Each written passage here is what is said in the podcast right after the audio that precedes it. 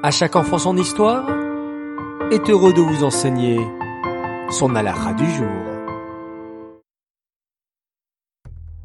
Bokertov les enfants, comment allez-vous ce matin? En pleine forme?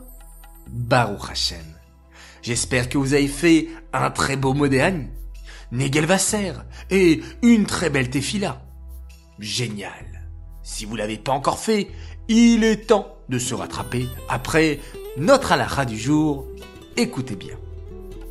Lorsque Machiar viendra, le but de la création sera atteint. Tout le monde reconnaîtra la présence d'Hachem et tout le monde comprendra que la Torah est une Torah de vérité. Et chacun voudra faire le bien. Le mal n'existera plus.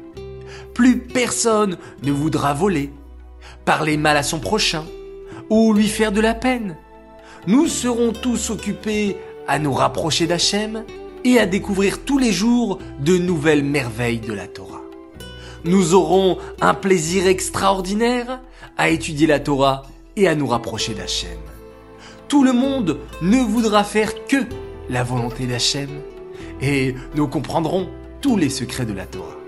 C'est cela le but final de la création du monde. Les enfants, écoutons notre question du jour. Que se passera-t-il lorsque Machiar viendra? Réponse 1. Tout le monde verra que c'est Hachem qui dirige le monde. Réponse 2.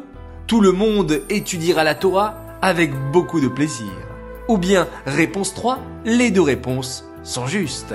1, 2 ou 3. Les enfants, je vous laisse choisir la bonne réponse. Revenons maintenant à notre question d'hier. Dans quel but Hachem a-t-il créé ce monde matériel? Il fallait me répondre réponse 2 pour que nous dévoilions dans le monde la présence d'Hachem. Bravo à vous tous et j'annonce notre grand gagnant qui s'appelle Schneor Memoun. Bravo à toi, je suis content pour toi et nous te préparons un joli cadeau. Les enfants, je vous souhaite à tous excellente journée.